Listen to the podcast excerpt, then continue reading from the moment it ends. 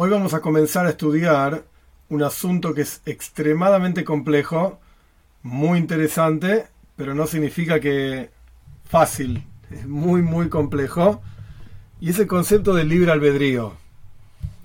En el judaísmo hay una, perspectiva muy particular sobre Dios y cómo Él conoce a toda su creación, y, y el hombre, hombre, hombre y mujer es lo mismo, por supuesto, cómo el ser humano tiene o no, ahora vamos a estudiar, justamente vamos a empezar por lo menos, el, el, libre albedrío para elegir su camino en la vida.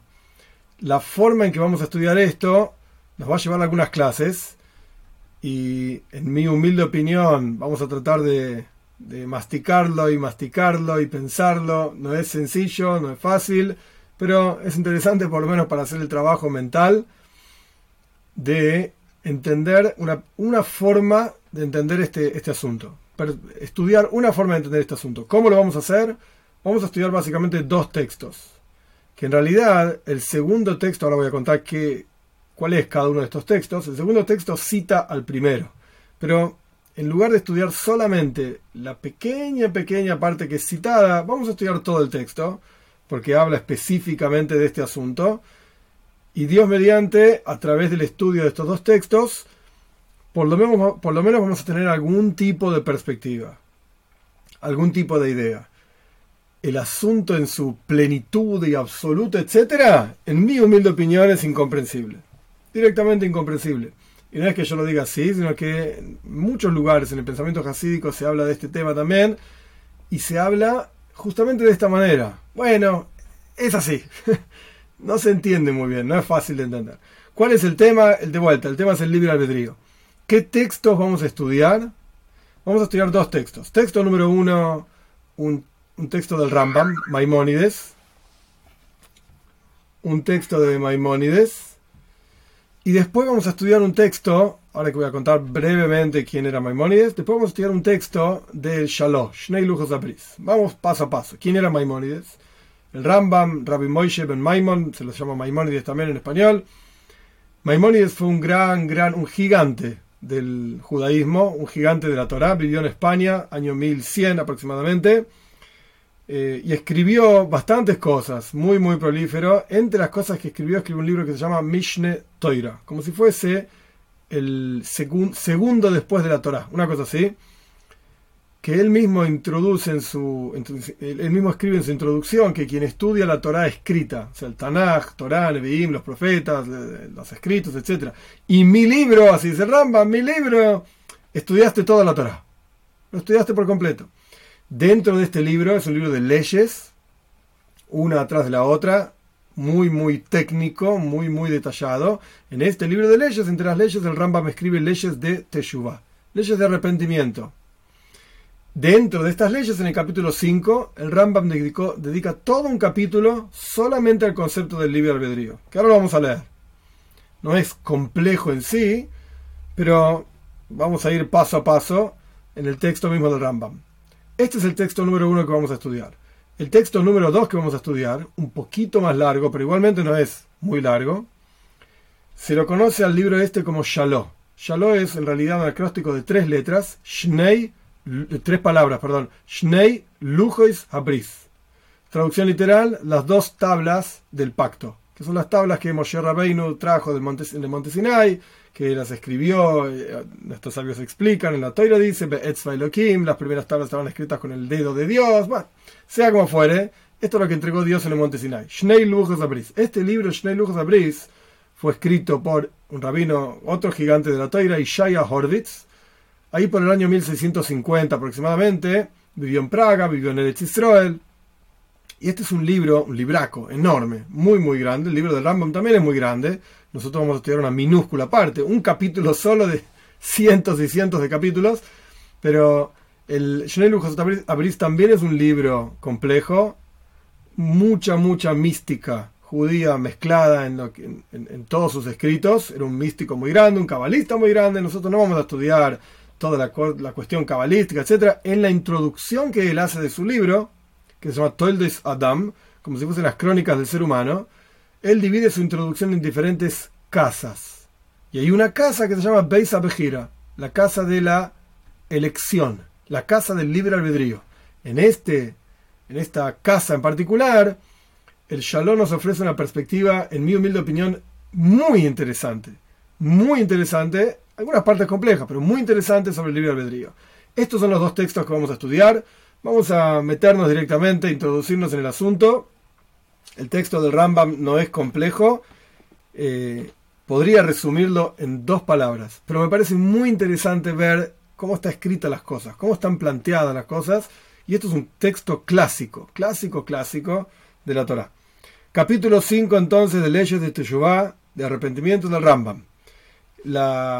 Los capítulos en el libro del Rambam están divididos en leyes. Este capítulo en particular, que no es, no de los más largos para nada, tiene cinco leyes. Cinco leyes. Vamos a ir. Ley 1. El dominio está entregado en toda persona. El original es en hebreo. Así que yo directamente leo el castellano, dejamos el hebreo de lado. El dominio está en manos de todas las personas. Si uno quiere inclinarse a sí mismo a un buen camino y ser un justo, en hebreo un tzadik, ¿crees en un tzadik? Tenés el permiso, digamos, está en tus manos. Y si la persona quiere inclinarse a sí mismo a un camino malo y ser un malvado, está en tus manos, tenés el permiso. Por eso está escrito en la Torá, esto está en Breishis, es interesantísimo que el Rambam trae un versículo del comienzo de la Torá que esto indica claramente que se aplica a judíos y a no judíos también. Y entre paréntesis, ya que estábamos, hay un comentario extremadamente interesante de Toisves Yomtev. Toisves Yomtev, se llama Yomtev Lipa, vivió en Praga, año 1640, 50 también. Probablemente lo conoció a Shalom también, a Horowitz. Era un estudiante del, Maral de Praga. Todos personajes gigantes de la Torá. Él escribió un comentario a Pirkei Avos, la ética de nuestros padres. En la ética de nuestros padres aparece un concepto similar. Hakol Sofun, todo está oculto, digamos, y sabido por Dios. Para nosotros está oculto las cosas, pero Dios sabe todo y el mundo es juzgado para bien. Y el comentario este de, del Toys te explica por qué dice la Mishnah el mundo es juzgado para bien. Obviamente no está hablando de la tierra, de la tierra, es tierra, al fin y al cabo, polvo, qué sé yo. Sino que se refiere a judíos y a no judíos. Tanto judíos como no judíos tienen libre albedrío. Esto es un asunto complejo y totalmente discutible en los escritos hasídicos también, hasta donde, hasta llega el libre albedrío, etc. Pero basados en lo que el Rambam trae acá y basados en lo que dice el Toys Yomtov, todos los seres humanos tenemos libre albedrío, fuimos creados a imagen de Dios. Como dice la Toira, Adam, a imagen de Dios, Dios creó al, hombre. No es que Dios tenga forma ni nada, y esto ya lo estudiamos y lo podemos estudiar en más profundidad en otro momento, pero el punto es que a imagen de Dios fue creado el ser humano y todo ser humano tiene libre albedrío.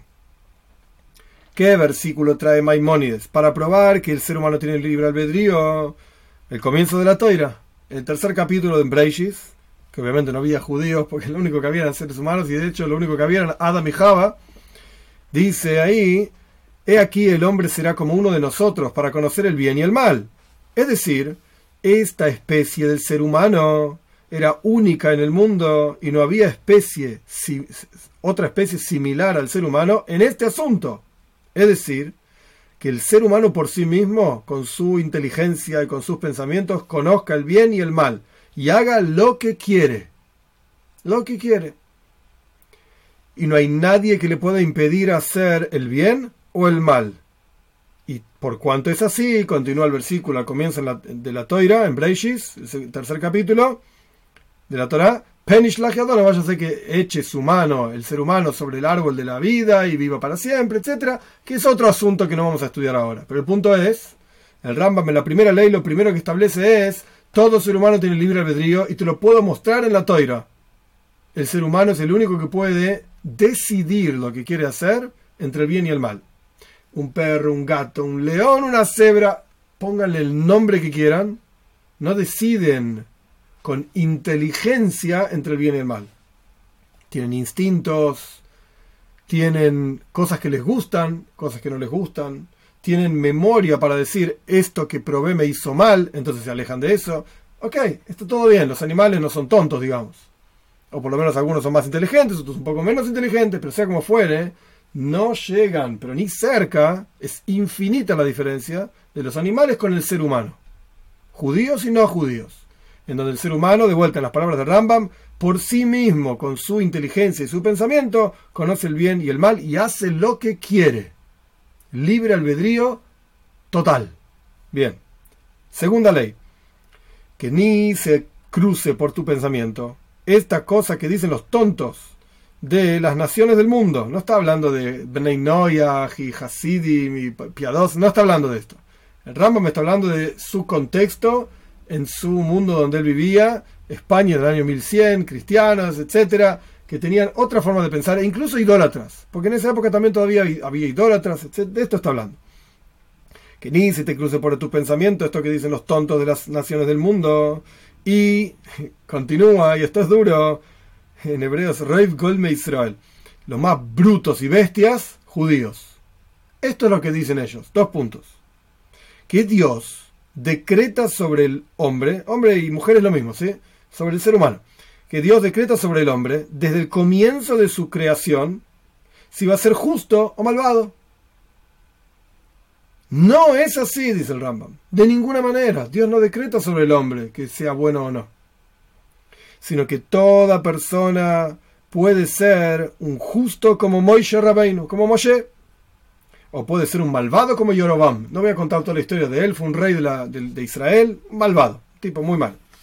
El clásico ejemplo de malvado en la Torah. Toda persona puede ser entonces un justo como Moshe, un malvado como Yorobam, o un sabio, o un tonto, o misericordioso, o cruel. O puede ser tacaño, o puede despilfarrar, y así todo el resto de las formas y opiniones de pensar, etc. Y no hay nadie que lo fuerce. Y no hay nadie que decrete sobre él, sobre el ser humano, ¿sí? Y no hay nadie que lo lleve a uno de los dos caminos, del bien y del mal. Paréntesis, el Rambam no trae esto acá. Y esto lo podemos estudiar, pero al final, después de estudiar estos textos, se puede pensar en estudiar a otro, no me parece fundamental, pero sí existe la cuestión de las constelaciones, de que de acuerdo al horario que uno nace, de acuerdo a la época del año donde uno nace, etcétera, tiene inclinaciones naturales de esta manera o de la otra manera. Esto existe, esto es real. Pero no son más que inclinaciones naturales. Como quien dice, el primer impulso es, bueno, de acuerdo al signo eh, del zodíaco donde naciste, etcétera, tenés impulsos. Pero uno está uno tiene la, la, capacidad total, absoluta, de superar esos impulsos y no comportarse según su propia naturaleza. Continuamos, cerramos paréntesis y continuamos con el Rambam. No hay nadie entonces que te lleve a uno de los dos caminos. El Rambam estaba hablando del bien y del mal. No está hablando de un impulso emocional, de una actitud, de un enfoque en la vida. No, no, no, no. Ahora estamos hablando, ¿vas a hacer el bien o vas a hacer el mal? Bueno, no hay nadie que te fuerce para ninguno de los dos caminos sino que uno por sí mismo con su inteligencia puede inclinarse al camino que quiera. Y esto el Rambam ahora trae una prueba, porque es muy fácil decirlo, pero ¿cómo lo ves en la Torah? Trae una prueba de Irmiyahu. Irmiyahu dijo, el profeta Irmiyahu dijo en Eija, Eija creo que se llama Lamentaciones en castellano, en, en el capítulo 3, Irmiyahu dice, de la boca del Supremo no saldrá el mal y el bien. O sea, el mal ni el bien. Dios no decreta sobre uno que actúe de tal o cual manera. Es decir, en las palabras de Rambam, Dios no decreta sobre la persona ni que sea bueno ni que sea malo. Y por cuanto esto es así, surge entonces que el pecador, la persona que decidió pecar, perdió por sí mismo. Te arruinaste solo. Vos pecaste, ahora vas a tener las consecuencias. Y por lo tanto es apropiado que la persona llore, no, nos olvidemos el contexto, es chuva, arrepentimiento. En medio de esto, el Rambam está explicando sobre el libre albedrío. Entonces, ahora el Rambam, digamos que vuelve sobre eh, el arrepentimiento, llorar y lamentarse sobre sus pecados y sobre lo que uno le hizo a su propio alma y que le hizo el daño. Y por eso después está escrito en, en Eija mismo, en Lamentaciones, ¿para qué se va a quejar una persona viva? Geber al un ser humano sobre sus pecados. Y después vuelve y dice por cuánto, por cuánto, o sea, el Rambam me está explicando el versículo, tenemos dominio en nuestras manos y por nuestra propia decisión hicimos todas las cosas malas, entonces hagamos chuva, arrepintámonos y dejemos nuestra maldad, porque tenemos el dominio en nuestras manos ahora para hacerlo. ¿Qué te vas a quejar? ¿Te vas a poner a llorar por los pecados que hiciste? Arrepentite y seguí adelante. Esto es lo que está diciendo el versículo en la, en la explicación del Rambam. Y por eso está escrito después, en Lamentaciones, vamos a buscar, hurgar en nuestros caminos, vamos a analizar y retornar hacia Dios. Bien, esto fue Alaja, la segunda ley. Tercera ley. Este asunto, lo que explicamos en la ley número uno, es decir, que tenemos el dominio, y en la ley número dos, es decir, que Dios no decreta sobre la persona que haga el bien o el mal, este asunto, la ley número tres, es un fundamento grande y este asunto es la columna central, digamos, de la Torah y las mitzvot. Estamos tocando, digamos, los fundamentos, las bases mismas de todo el edificio. ¿Cómo, sabe, ¿Cómo sabes que esto es un fundamento tan grande? El concepto del libre albedrío, que nadie te fuerza, etc. Hace ni el bien ni el mal, porque está escrito en la Torah, en el final del libro de Dvorim. Mira, dice Dios, di frente a ti hoy la vida y la muerte y lo, y lo bueno, la muerte y lo malo. Y está escrito, mira, yo hoy te doy frente a ustedes braja, bendición y maldición. Es decir, que el dominio está en las manos de ustedes, dice Dios. Yo a ustedes, señores, les doy, elijan lo que quieren hacer. La vida, lo bueno, lo malo, la muerte, lo malo, etc. Y todo aquello que la persona desea hacer de las, de las acciones que hacen los seres humanos, cualquier cosa que un ser humano haga, lo hace. No hay nada que se lo impida. Tanto cosas buenas como cosas malas. Y por eso está escrito que Moshe Rabbeinu dijo, ¿quién daría? O sea, Dios dijo, en realidad, no importa. Eh, Dios dijo en, boca de Moshe Rabbeinu, ¿quién daría y el corazón de esta gente siempre sea, digamos, para mí? Ojalá estos tipos siempre se porten bien, dice Dios. Ojalá. ¿Va a ser así o no? Bueno, depende de ellos. Cada uno hace lo que quiere. Es decir, la expresión de Rambam, Dios no fuerza a los seres humanos y no decreta sobre ellos que hagan el bien o el mal, sino que todo está entregado para ellos. Hace lo que quieras. Tenés el dominio total. Esto fue ley número 3. O sea, todo lo que estudiamos es un gran fundamento de la Torah. Ley número 4. Acá empieza a complicarse un poquitito. Si Dios decretase sobre el ser humano que sea justo o malvado, o si fuese que hay alguna fuerza que lleva, que, que inclina al ser humano desde nacimiento para un camino de alguno de los caminos, hacer el bien, hacer el mal, ser una mala persona o lo que sea, como inventan, eh, perdón, me salté una línea, o si hubiese alguna fuerza que, que, lleva al ser humano a pensar de alguna manera determinada, o a comportarse de una manera determinada, o a actuar de una manera determinada, como piensan en sus corazones los tontos, que buscan en los cielos, en las estrellas, y dicen, oh, porque las constelaciones dictan esto, entonces yo estoy forzado, aquí está la palabra clave, estoy forzado a comportarme de esta manera. Como dije antes, una cosa, el Rama me está como haciendo una referencia, una alusión nada más a lo que yo mencioné, que está en el Talmud también, en el Zoyar, está montones de lugares, en Kabbalah, qué sé yo. La cuestión es que hay una inclinación natural. Pero esa inclinación natural no fuerza a la persona a comportarse de acuerdo a esa inclinación natural. De ninguna manera, esto es lo que está diciendo el Rambam. Las personas que miran las estrellas dicen, ah, esto te va a pasar y forzosamente te vas a comportar de tal manera. No, Rambam dice de ninguna manera. Si fuese así, entonces, ¿cómo nos mandaría a nosotros Dios, a través de los profetas, hagan esto, no hagan aquello, mejoren sus caminos, no vayan tras su maldad? Si Dios desde el comienzo de tu creación, cada ser humano, digamos, es creado, nace, etc., ya decretó que vos te comportes mal, y ahora te va a decir no te portes mal, no puedo, no puedo no portarme mal. ¿Para qué me decís que no me porte mal? Si vos me decretaste que yo soy una mala persona, ya está. No importa lo que yo haga y decida, me voy a portar mal. Entonces, ¿para qué me decís que no me porte bien? Que no me porte mal, perdón. Entonces, de vuelta. Sí, ¿cómo Dios te va a mandar a hacer, hacer así, hacer así, comportarte así, comportarte así, de la otra manera? Si desde el comienzo de tu creación ya fue decretado sobre vos, o tu naturaleza te lleva a una cosa que no podés moverte de ella. ¿Qué lugar tendría toda la Torá? En otras palabras, no tiene sentido, pierde sentido absoluto toda la Torah y todas las mitzvot, cualquier enseñanza que te pueda dar. ¿Qué te voy a enseñar a portarte bien? Si Dios decretó que te portes mal. Entonces no me enseñes nada. Deja, voy a vivir como los animalitos ese salvajes del campo, del, bosque, lo que sea. Y lo que Dios decrete, decretó, ¿qué va a hacer? Si mata a un tipo, mata a un tipo, ¿qué problema hay? Igual, Dios decretó que tengo que matar a un tipo. Si robé allá, ¿qué, qué problema hay? Robo. Si Dios decretó que tengo que robar. Y ahí podría vivir la vida como en, en de un, un animal salvaje. ¿Qué problema hay? Si Dios decretó. Pierde sentido, ahora volviendo a Rambam, pierde sentido absolutamente toda la Torah. ¿Y con qué juicio y con qué justicia se van a cobrar del malvado o pagarle buena recompensa al justo? No existen los malvados. ¿Cómo malvados? Si Dios decretó que yo tengo que matar. ¿Cómo justo? Si Dios decretó que yo me tengo que portar bien. no existen los justos y los malvados. Existiría solamente lo que Dios decretó. Y el Rambam trae una expresión clásica de Abraham Avinu.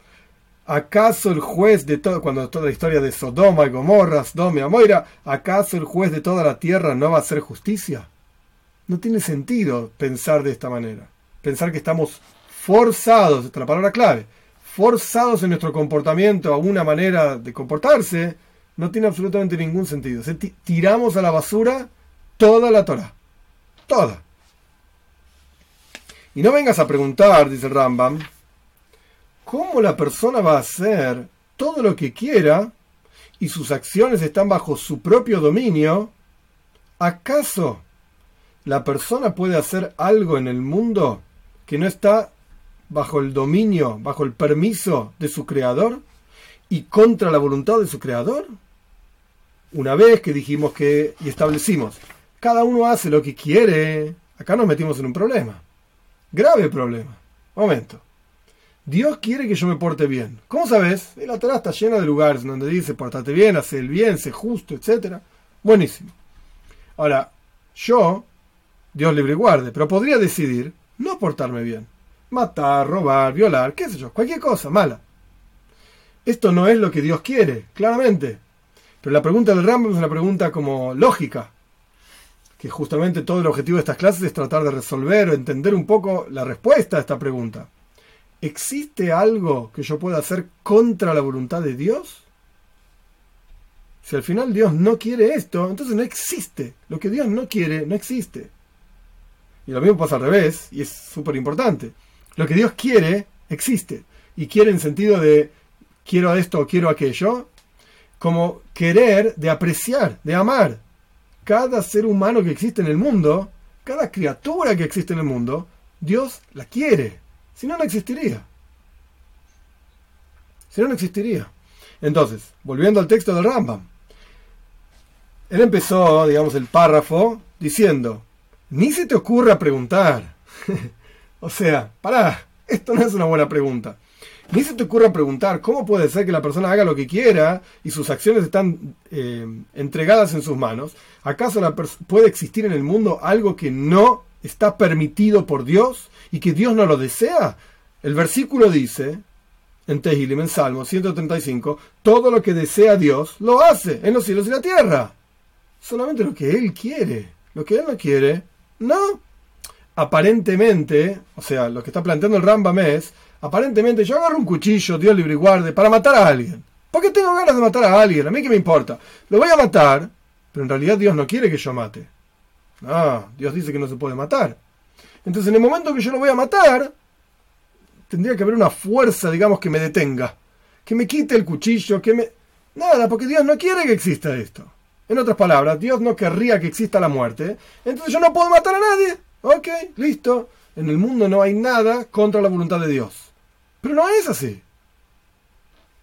Claramente no es así. En el mundo pasan cosas contra la voluntad de Dios. Dios no quiere que matemos. ¿Y cuántos asesinatos hay por día en todo el mundo? Dios no quiere que robemos. ¿Y cuántos robos hay por día en el mundo? Etcétera. Entonces no se entiende. Esto es lo que plantea el Rambam. ¿Puede existir en el mundo algo contra la voluntad de Dios? Sabe que todos hacen lo que quieran. Cada uno puede hacer lo que quiera. El asesino puede matar, el ladrón puede robar, etc. Y de cualquier manera, perdón, perdón, eh, traduje mal. Sabe que todo es según la voluntad de Dios. Perdón. Todo es según la voluntad de Dios. Dios hace lo que Él quiere. Como dice el versículo, todo lo que desea Dios en los cielos y la tierra lo hace. Todo es la voluntad de Dios. Y sin embargo, nuestras acciones están en nuestras manos. Las dos cosas pasan a la vez. Uh, pero ya nos metimos en un problema lógico. ¿Cómo, cómo son las dos cosas a la vez? Si es todo lo que Dios quiere y yo estoy yendo contra su voluntad. ¿Cómo funciona? Pregunta Rambam. Y esto es así. Así como el Creador desea que el fuego y el aire se eleven para arriba, y el agua y la tierra caigan para abajo, y las esferas celestiales giren. Antiguamente se pensaba, el modelo que el Rambam plantea es el modelo aristotélico, en donde el mundo es como si fuese, perdón, capas de cebolla, una arriba de la otra, las diferentes capas van girando para diferentes lugares, y las estrellas están en una capa, y el sol está en otra capa, y bueno, y así sucesivamente eh, se veía el mundo. Entonces, las, las esferas estas giran, y todas las criaturas del mundo, cada una se comporta según la voluntad de Dios. De la misma manera, Dios quiere que el ser humano tenga el dominio de sus acciones en sus manos. Esto es la voluntad de Dios. No es que cuando el ladrón roba y cuando el asesino mata está yendo contra la voluntad de Dios. No. La voluntad de Dios es que cada uno haga lo que quiera. Esto es lo que Él quiere y que no haya nada que lo fuerce y nada que lo incline, sino que cada uno según su capacidad intelectual que Dios le entregó, hace todo lo que puede hacer y lo que quiere hacer. Por lo tanto, a cada persona se lo juzga según sus acciones. Si hizo el bien, entonces le hacen el bien. Si hizo el mal, le hacen el mal. Le hacen significa el juzgado celestial, lo que sea. Dios se ocupa de cobrarse de este tipo que hizo cosas malas y de pagarle al tipo que hizo cosas buenas. Y por eso el profeta dice en Malachi, en el primer capítulo, de manos de ustedes fue esto. Señores, tenés el resultado de lo que vos hiciste. Ahora aguantátela, para bien y para no tan bien. Y después dice Ishaya, ellos también eligieron sus caminos. Y sobre esto dice Shloim Melech, el rey Salomón, alégrate, joven, en tu juventud, y sabe que por todo lo que haces, Dios te va a llevar a juicio. En Coyeles, Eclesiastes, creo que se llama el capítulo 11. Es decir, sabés que vos tenés la fuerza para hacer lo que quieras y en el futuro vas a rendir cuentas. Punto. Esa fue la ley 4, en donde el Rambam planteó un problema, una contradicción, digamos. Dios no dicta nada sobre la persona y la persona puede hacer lo que quiera. Y después vamos a tener un juicio ay, en realidad lo único que existe en el mundo es todo lo que Dios quiere. Sí, Dios quiere que nosotros hagamos lo que queramos. Entonces cuando la persona hace lo que quiere, está dentro del sistema de que es lo que Dios quiere. Porque Dios decidió que cada uno puede hacer lo que quiere. Bien. Quinta y última ley de este texto. Y acá realmente viene lo más complejo. De este texto por lo menos. Quizás a alguien se le va a ocurrir decir, estas son las palabras del Rambam. Quizás vas a decir, ¿acaso Dios no sabe todo lo que va a ocurrir antes de que ocurra? Él sabía que este tipo va a ser un justo o un malvado. ¿Sabía o no sabía? Esto es lo que plantea el Rambam. ¿Dios sabe o no sabe? ¿Cómo puede ser? Si Dios sabía que este tipo va a ser justo, entonces es imposible que no sea justo. Dios sabe, este tipo es un buen tipo. Entonces no puede este tipo decidir ser malo. Porque Dios sabe que es bueno. Y va a ser bueno. Conoce el futuro Dios. Es infinito. No está limitado al tiempo. Él crea el tiempo. Que esto es todo un asunto en sí mismo, que es el tiempo, etc. Es una creación. Entonces Dios está por encima del tiempo. Perfecto. Entonces Dios sabía lo que iba a pasar con este tipo. Sí. Dios sabía que este tipo iba a ser un buen tipo, tzadik, un justo, buenísimo. Ahora este tipo vive su vida en su mundo, digamos. ¿Puede hacer el mal? Aparentemente no. Está forzado por Dios a ser un buen tipo, porque Dios sabía que este tipo iba a ser un buen tipo. Y si vamos a decir que, de vuelta, que Dios sabía que era un buen tipo, y de repente este tipo dice, a mí no me importa nada, yo voy a matar, robar, yo quiero ser un mal tipo. Entonces evidentemente Dios no, no la tenía muy clara, no sabía. Porque Dios dijo, yo sé, este tipo, ah, Tubia es un fenómeno. Y después Tubia decía hacer cualquier cosa, Dios libre y guarde. Entonces Dios se equivocó. Ah, ¿Viste? ¿Vos pensaste que yo iba a ser una buena persona? Yo decidí robarle a todos mis vecinos. Entonces no sabía muy bien. Dios se equivocó. No sabía bien qué iba a pasar conmigo. Él pensó que, que yo iba a ser un buen tipo y al final resulté un mal tipo. Entonces, ¿Dios sabe o no sabe? Esto, espero que se entienda la pregunta de Rambam. Es complejo. ¿Sabe o no sabe? Si sabe que vas a ser un buen tipo, te está forzando a ser un buen tipo. Y si sabe que vas a ser un buen tipo y sin embargo puede ser un mal tipo, entonces no sabe. ¿Dios sabe o no sabe? Sabe, dice el Rambam, que la respuesta de esta pregunta es más larga que la tierra y más amplia que el mar. Y muchos fundamentos y grandes fundamentos y montañas elevadas dependen de la respuesta de esta pregunta. Pero tenés que saber y entender que este asunto que, este asunto que yo te digo, dos puntos. Ya explicamos en otro lugar, en los fundamentos de la Torah, que Dios no conoce con un conocimiento externo a él. Nosotros no estudiamos esto, lo voy a, el, Rama mismo lo menciona. Yo primero vamos a leer el texto y después explico lo que no se entienda. Dios no conoce como nosotros conocemos, con un conocimiento externo a él, como los seres humanos y, sus, y, su, conocimiento que son dos, sino que él, elevado sea, y su conocimiento son uno. Y no hay capacidad en, el intelecto del ser humano que pueda captar esto claramente. Punto. No terminamos igual. ¿Qué está diciendo Rambam? En otro lugar el Rambam dice una expresión famosa. En hebreo es Dios es el que sabe, o sea, el, el que está conociendo algo. Él es la cosa siendo conocida y Él es el conocimiento mismo. Las tres cosas a la vez.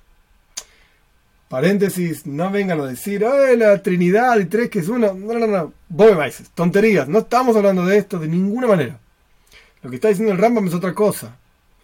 Que esto lo vamos a estudiar más en profundidad en el otro texto que vamos a estudiar Dios mediante, que toca este tema en particular.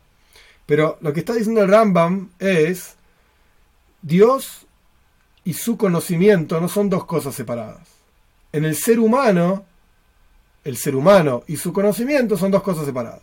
Por ejemplo, yo no sé nada de medicina. Entonces, ¿qué hago? Bueno, voy a la facultad de medicina, me presento, eh, estudio, rindo los exámenes y ahora sé medicina. ¿Qué hice? Incorporé en mi cabeza un conocimiento que estaba fuera. Hay médicos en todos lados y hay mucha gente que sabe mucha medicina, buenísimo, pero yo no lo sé ese conocimiento, ese cuerpo gigante de conocimiento que se llama la medicina, está fuera de mí. No lo entiendo, no lo conozco. ¿Qué hago? Me entreno, voy y por así decir me pongo en la cabeza el chip medicina. Ups, perdón. Me pongo en la cabeza la medicina. Y ahora aprendí. Incorporé algo que estaba fuera de mí en mi interior.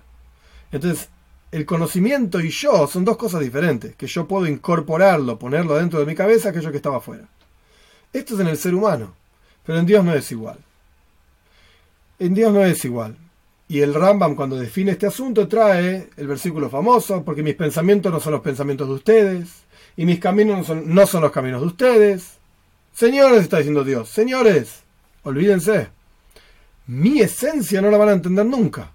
Y esto es lo que el Rambam continúa diciendo. Así como no hay capacidad en el ser humano para captar y encontrar la verdadera existencia de Dios, que es Él, quién es Él, realmente su esencia. Es imposible porque somos limitados. Como está escrito, que no, no me verá ninguna persona y vivirá. Nadie me puede ver y entender. De la misma manera, no hay capacidad en el ser humano para captar y entender la comprensión divina, como Él entiende y conoce el mundo. Por eso el profeta dice, como dijimos antes, porque mis pensamientos no son los pensamientos de ustedes, y mis caminos no son los caminos de ustedes. Siendo así, que nosotros no entendemos, esto lo que dice Rambam, no entendemos cómo Dios sabe, y como Dios conoce, nosotros no tenemos capacidad para entender cómo es que Dios sabe todas las criaturas y sus acciones. No hay forma. Rambam planteó una pregunta. La pregunta que planteó Rambam es, para, si Dios sabe, su conocimiento fuerza a la criatura a hacer de una manera u otra. Si Dios sabe que yo soy un justo, que yo voy a ser justo, ok, yo estoy forzado a ser justo. Y si Dios sabe que yo voy a ser justo, y yo decido no ser justo porque explicamos ya en cuatro leyes que el, dominio está en mis manos de hacer lo que yo quiera, entonces yo decido hacer lo que yo quiera, y Dios sabía que yo iba a ser justo, y yo decidí ser malvado. Entonces Dios no sabía. ¿Sabe o no sabe? Pobre Dios. ¿Qué hacemos con él? ¿Sabe o no sabe? El Rambo responde, no, no, no, te, equivocaste. estás enfocando mal las cosas. Vos estás pensando que Dios conoce el mundo y a vos y a cada uno de nosotros, así como nosotros conocemos el mundo. Y nosotros pensamos que podemos agarrarlo a Dios, engancharlo y decir, ah, ahora te entiendo Dios, viste, te, atrapé. Como muchos que piensan, no es exactamente esto, pero la idea es más o menos la misma. Yo me voy a portar bien para que Dios me pague una recompensa. Y voy a hacer E, A, B, C, D para que Dios me dé braja, bendición. ¡Ah! Lo voy a agarrar a Dios yo lo manejo a Dios. Porque cuando yo me porto bien, ahora Dios, vos me tenés que pagar a mí. tenés que pagar. Me porté bien, pagame. Me tenés que mandar una braja, una bendición. Estamos como, entre comillas, forzándolo a Dios a hacer lo que nosotros queremos que Él haga con nosotros. Quiero bendición, quiero dinero, salud, lo que sea que cada uno quiera. No es así la cosa. Dios hace lo que Él quiere. Ay, pero el sistema... ¿Qué sistema? ¿Qué, qué, mitzvot? No es, no es así. Volviendo al contexto de lo que estamos diciendo acá, nosotros no entendemos cómo Dios entiende las cosas. No tenemos forma de saberlo, porque somos seres limitados. Esta es la respuesta que el Rambam da. Planteó una pregunta y la respuesta fue, no lo entendemos. Y trajo versículos para probar que no lo entendemos. Pero algo sabemos sin ninguna duda, continúa el Rambam, que las acciones del ser humano están en manos del hombre y Dios no lo inclina y no decreta sobre él que se comporte de tal o cual manera. Y esto no es solamente porque aceptamos, nos callamos la boca y aceptamos. En las palabras del Rambam es Kabbalah das. No solamente porque tenemos la tradición de que esto es así y te callas la boca y no preguntes más. No solamente por esto, sino que tenemos claras pruebas de las palabras de la sabiduría. Y por eso en las profecías está escrito que se juzga a la persona por sus acciones, de acuerdo a sus acciones, si son buenas se lo juzga bien, si son malas se lo juzga para mal, etc. Y este es un fundamento de todas las palabras de profecía de la Torah. Esto es la Torah. De esto se trata. Punto. Con esto estudiamos el quinto capítulo de las leyes de Chuba, el texto del Rambam, en donde Maimónides explica en su libro Mishneh Torah las leyes del concepto del libre albedrío. En forma parentética, el libro Mishneh Torah tiene comentarios. Uno de los primeros comentarios fue el comentario del Raivat. Hay quienes dicen que se llama Rav Beisdin, no importa. El Abraham Ben David, nadie sabe exacto cómo se llama el Raivat. El punto es, hubo varios Raivat también es un acróstico de palabras, Reish, Aleph, ok, Raibad. Y el Raibad hizo pequeños comentarios sobre el Rambam, le daba con un caño al Rambam, muy duro, muy, muy duro con él. Y sobre esta ley el Raibad tiene un comentario largo. Y en el, el comienzo del comentario es, no se comportó este compilador como un sabio. En otras palabras, le dijo, sos un tonto. Directamente. El Raibad era muy duro con el Rambam. Sos un tonto. ¿Por qué sos un tonto? empezaste un tema, planteaste una pregunta y no sabes responderla. Entonces, ¿sabes qué? Mejor callate la boca. No preguntes y no hay que responder nada. El Rambam planteó una pregunta y no lo supo responder. Porque la respuesta de él fue, sabe que la respuesta de esto es más amplia que el mar y que la tierra y es muy larga y es muy fundamental y qué sé yo. Y no respondió nada. Lo único que dijo fue, mira, no entendemos nada.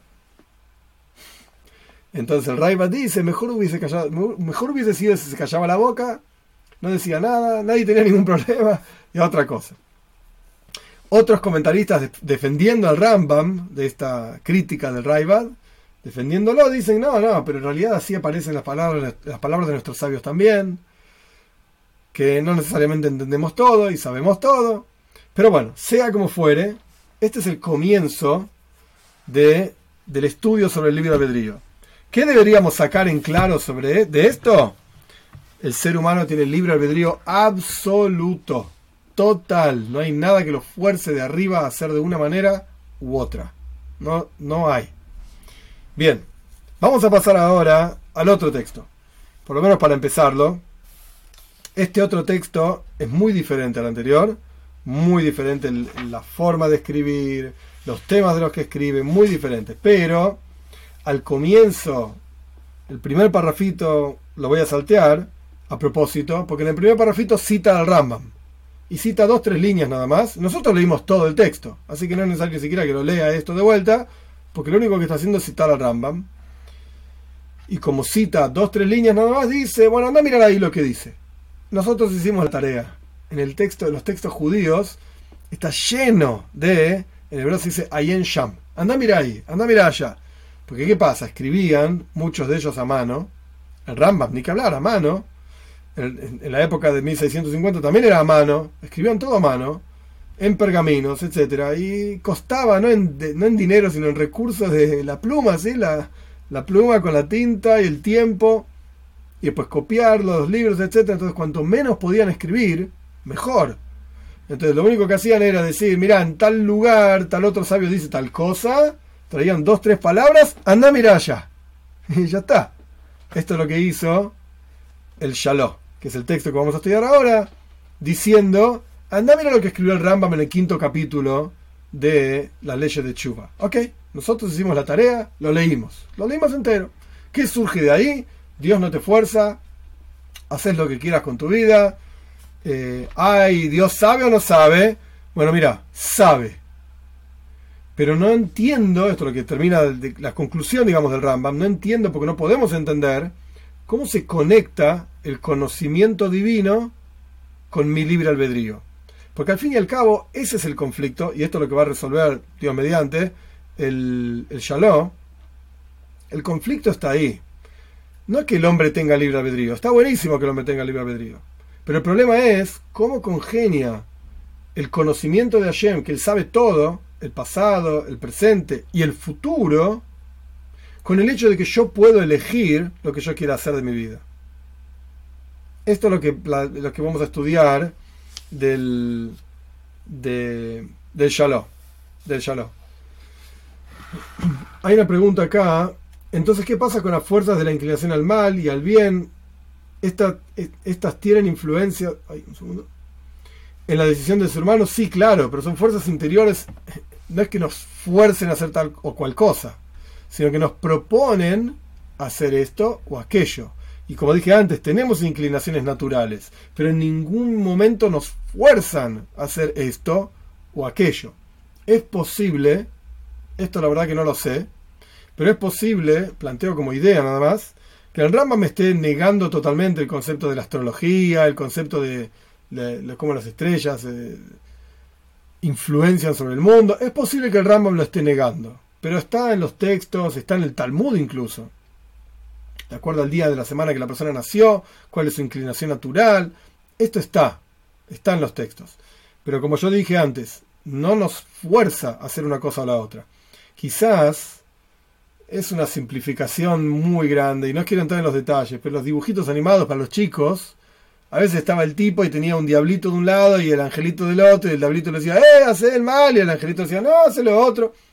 Es una imagen muy simplista de la cosa y no existe el diablo, y, los angelitos podemos decir que sí, pero no, no funciona así, Yetzer Toy y Yetzer Arra, inclinación bien, inclinación al mal. No es 100% así, pero lo que sí es, es que nos proponen comportarnos de una manera o de otra, y después uno elige qué es lo que quiere hacer con su vida.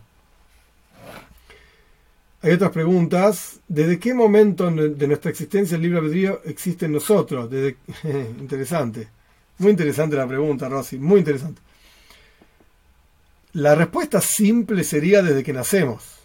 Pero la verdad es que cuando uno nace y los niños muy chiquititos no tienen capacidad de discernir entre el bien y el mal, pensar, etc. Entonces la respuesta sería, para cada asunto en la vida hay una edad en donde la persona toma conciencia de la importancia de ese asunto.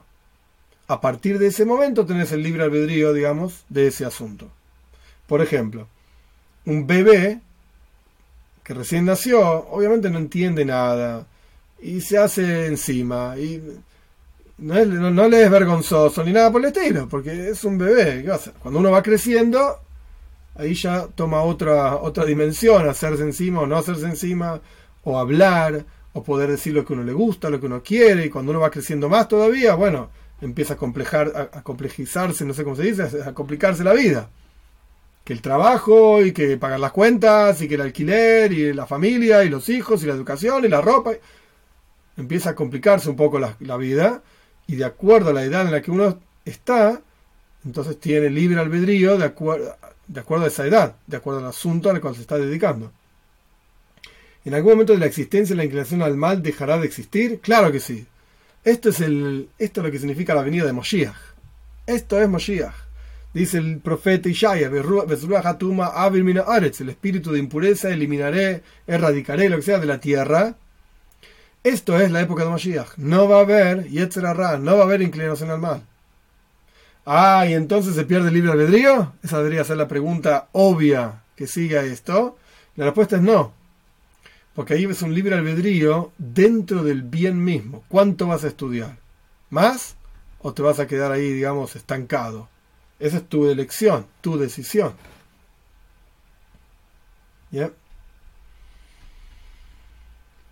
Arturo pregunta entonces, ¿el deseo de hacer la voluntad del Creador o de que nos revele su voluntad, qué viene a ser? Un deseo. No entiendo muy bien la pregunta. Es un deseo en, en el interior de cada uno de nosotros. Uh, Nehemías tiene una pregunta, Nehemías Martínez tiene una pregunta bomba, muy interesante, muy difícil. ¿Una persona puede perder su libre albedrío si abusa de él? Es muy, muy buena la pregunta, muy compleja, y yo diría sí, como respuesta para, tratar de simplificar las cosas. Punto número uno no es el abuso del libre albedrío lo que, lo, que le haría a la persona perder su libre albedrío. Vos podés elegir lo que vos quieras de tu vida, hacer lo que quieras. Como dijimos del Rambam, claramente lo escribió para bien y para mal. El Rambam me escribe en otro lado y esto es algo muy particular en la perspectiva del Rambam. Por eso digo que la respuesta a esto es muy compleja, no es así nomás. Y se necesitaría varias clases solamente para entender este asunto. Pero la idea es así lo más resumido posible. Hay diferentes opiniones entre nuestros sabios sobre lo que significa Ashgaha Haeliyaina, la, la supervisión divina, que está directamente relacionada con lo que estamos estudiando. El conocimiento de Dios, de nosotros, quiero decir, su conocimiento de lo que pasa acá en el mundo, está directamente relacionado con cómo Él supervisa su mundo. Y esa supervisión está directamente relacionada con recompensa y castigo.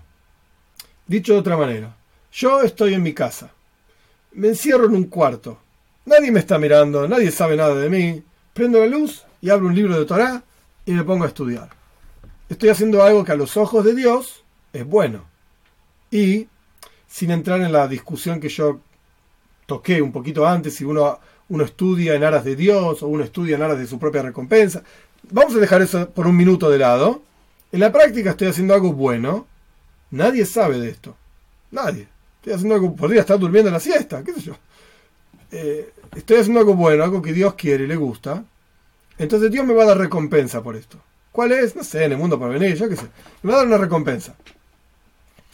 ¿Y cómo se enteró Dios que yo estoy estudiando Torah? Si yo cerré la puerta y nadie me está mirando y nadie sabe nada de mí ahora, apagué el teléfono celular, desaparecí del mundo. ¿Cómo sabe Dios? Bueno, porque Él supervisa todo. Él sabe todo. No importa que yo me encierre en un cuarto y apague la luz, Él me ve igual. Claro que sí. Bueno, esta visión, entre comillas, porque Dios no tiene ojos, esto que Él me ve, Él me conoce, está todo relacionado. Es la supervisión divina, que él está contando, por así decir, a ver todas las cosas buenas que yo hice. Este día abriste el libro, estudiaste Torah, y el otro día abriste el diario. ¿Qué, ¿Qué, libro? Parecía que tenías un libro en la mano y atrás del libro tenías el diario y estabas mirando las noticias deportivas. ¿Qué equipo ganó? Eh, eso, cualquier cosa. Por eso no te voy a dar recompensa. Estudiar Torah sí, pero por el, el diario no. Entonces, ¿cómo sabe Dios? Y bueno, porque Él supervisa todo. Entonces, la pregunta de si uno pierde el libre albedrío o no, si uno abusa de ese libre albedrío, depende, la respuesta a esa pregunta depende de cómo pensamos la supervisión divina. Y en esto hay dos grandes escuelas. La escuela de Rambam, Maimónides, y la escuela del pensamiento hasídico, el Baal Shem Tov. Que es gigante el tema, pero súper resumido. Si vos le haces tu pregunta Nehemías al Rambam, el Rambam te va a decir, claro que perdés tu libre albedrío. Claro que sí. Si vos haces el mal, matás a alguien, robaste o lo que sea, le pegaste a tu esposa, no sé. Si vos haces el mal, pasás a ser igual que cualquier otro animal en la tierra. Ah, eso es un ser humano, claro que sí, no, no te volvés un tonto porque hiciste el mal, de ninguna manera. Pero pasás a ser supervisado por Dios igual que un perro, un gato, o lo que sea, una hormiga, no importa. Salís, en el momento, esto lo que dice Rambam, en el momento en que la persona hace el mal, se sale debajo de la supervisión divina y pasa a ser un objeto más en el mundo. Y lo que le pase a ese objeto no depende tanto de Dios, sino que depende de las circunstancias que estén rodeando a esa persona o a ese objeto en ese momento se le puede caer un piano en la cabeza, yo qué sé. O le puede robar a alguien en la calle, o cualquier cosa le puede pasar. En las palabras del Rama está librado al azar. Micra, así está escrito, literalmente. Librado al azar. En el momento en que esa persona se arrepiente del mal que hizo, vuelve a estar bajo el dominio de la supervisión divina. Y ahí no le pasa cualquier cosa. Ahí solamente le pasa lo que Dios dicta que debe pasar. Esta es la opinión de Rambam. Hay más que esto, es más complejo, pero en resumen es esta. El Baal Shem Tov, con el mundo hasídico, el pensamiento hasídico, etc., piensa totalmente diferente. No hay objeto en el universo entero que no esté constantemente supervisado por Dios. Y el ejemplo que da el, el, el, el Baal Shem Tov es una hojita en invierno cayendo de un árbol, meciéndose al viento, Dios está constantemente creando esa hojita, observando esa hojita y supervisando para qué lado va, para qué lado va, para qué lado fue. Algo que es, eh, simplificando las cosas, totalmente insignificante. A mí qué me importa, ¿sabes los bosques que hay en el mundo donde caen hojitas en otoño? Totalmente insignificante. Yo vivo mi vida, estoy acá sentado, estudiando Torah, enseñando, lo que sea. Me importa tres pepinos las hojitas cayéndose por el mundo en algún bosque, en el... ¿Qué sé yo? ¿Qué importancia tiene la creación? Aparentemente cero. El Vallento dice, no te equivoques, no es así. Y de hecho, hay una forma, no, estoy diciendo que tiene razón y quién no, pero hay una forma de pensar en, en la ciencia moderna que una mariposa batiendo sus alitas en una esquina de una parte del mundo, genera un tsunami en la otra parte del mundo. Ok, hay una teoría así. De vuelta, no estoy diciendo tiene razón, no tiene razón. El concepto, lo que quiero decir, el concepto que trae el Baal que una hojita cayéndose, Dios está supervisándola, no es un concepto loco. No es un concepto que, ah, el rabino pelado, barbudo, mira las cosas que dice. Pará, hay científicos que piensan de esta manera también. Que si que tan loco no debe ser. Tan loco no debe ser. Entonces, si vos le preguntás tu pregunta al Baal Shem Tov, el Baal Shem Tov te va a decir, no, ¿qué estás diciendo? Nunca perdes el libre albedrío. Jamás. Aunque te portes como la bestia más grande del mundo, el libre albedrío lo tenés igual. Entonces, es una pregunta muy compleja de responder. No hay una sola respuesta. Depende a quién se la preguntas. Es muy compleja, muy buena y muy compleja.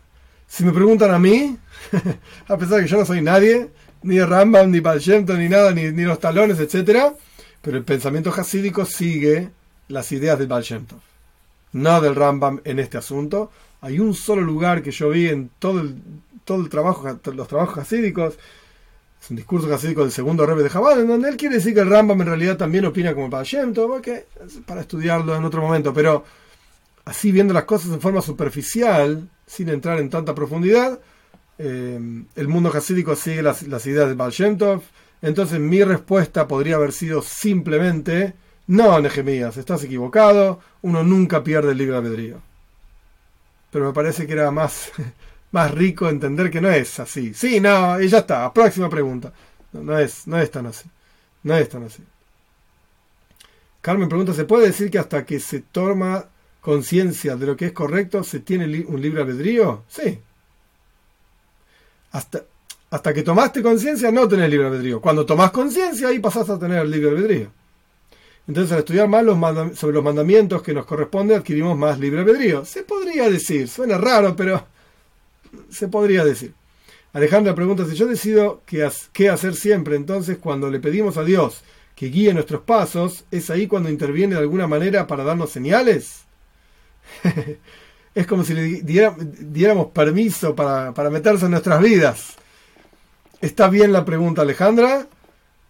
El, el texto que nosotros vamos a estudiar va a responder Dios mediante esta pregunta. Hoy no, porque hasta que lleguemos ahí son varias páginas. Pero el texto que vamos a estudiar responde básicamente tu pregunta.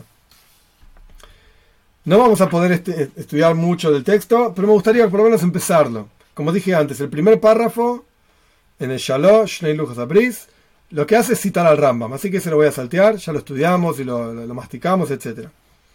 Entonces, después de citar al Rambam y al Raibad y decir, vayan a mirar a lo que dice ahí, nosotros ya lo estudiamos, dice, y yo voy a venir con temor a pararme, a meditar también en este asunto.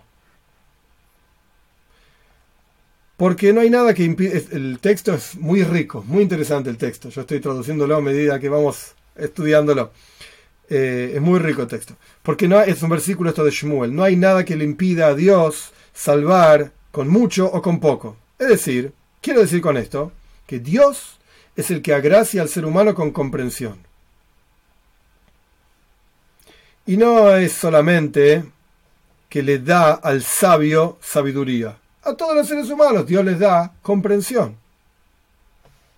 Los sabios ya tienen mucha sabiduría, mucha comprensión, mucho intelecto, sino que incluso un poquito de, intelecto de un hombre como yo, está escribiendo Shalom, podemos aprender un poco de humildad.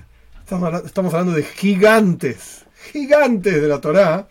Él se trata a sí mismo como un tipo que no es sabio y tiene poco conocimiento, ¿Y qué querés de pobre de mí? Pero Dios me agració con algo así, un poquitito de comprensión. Déjame decir algo sobre este asunto también. Y es lo mismo uno que dice mucho, uno que dice poco. La intención, lo que vale es la intención en este sentido, que tu intención sea hacia el cielo, hacia Dios. Y Dios, bendito sea, me agració con comprensión, con intelecto, con cerebro, para que yo no me tropiece, Dios libre y guarde y espero que mi garganta, mi paladar, literalmente mi paladar, exprese verdades. O sea, lo primero que está diciendo en la introducción es, mira, yo no entiendo nada tampoco, no sé nada, pero ¿sabes qué? Algo entendí, algo se me ocurrió. Así chiquitito, déjame decirlo por lo menos, déjame decirlo. Ok, esta es digamos la, la introducción, super introducción de este texto. Lo que viene es un párrafo largo en donde él explica lo que nosotros hablamos antes en nombre de Rambam, que Dios es el conocimiento y el conocido, etc. Él explica esto ampliamente. pero como es un párrafo largo y nos va a llevar un tiempo largo, prefiero que, lo hagamos Dios mediante la clase pasada, eh, la clase que viene, digo, la clase que viene, en donde vamos a estudiar este texto más en detalle. Es un texto muy rico, muy interesante, eh, y vamos a ir viendo cómo él mismo plantea la pregunta, él fortalece la pregunta y después da una respuesta que en mi humilde opinión es genial. Es muy interesante la respuesta del Shalom, de cómo Dios sabe todo y sin embargo nosotros tenemos el libre albedrío. Y Dios sabe lo que vamos a elegir y eso que Él sabe no fuerza, no fuerza nuestra elección. Podemos elegir lo que queramos. E incluso cuando elegimos contra la voluntad de Dios, Dios ya sabía eso también. Y esto está dentro de la voluntad de Dios. Es muy interesante la, lógica de la respuesta. Es muy interesante, Dios mediante. Eh, la vamos a ir estudiando de a poquito.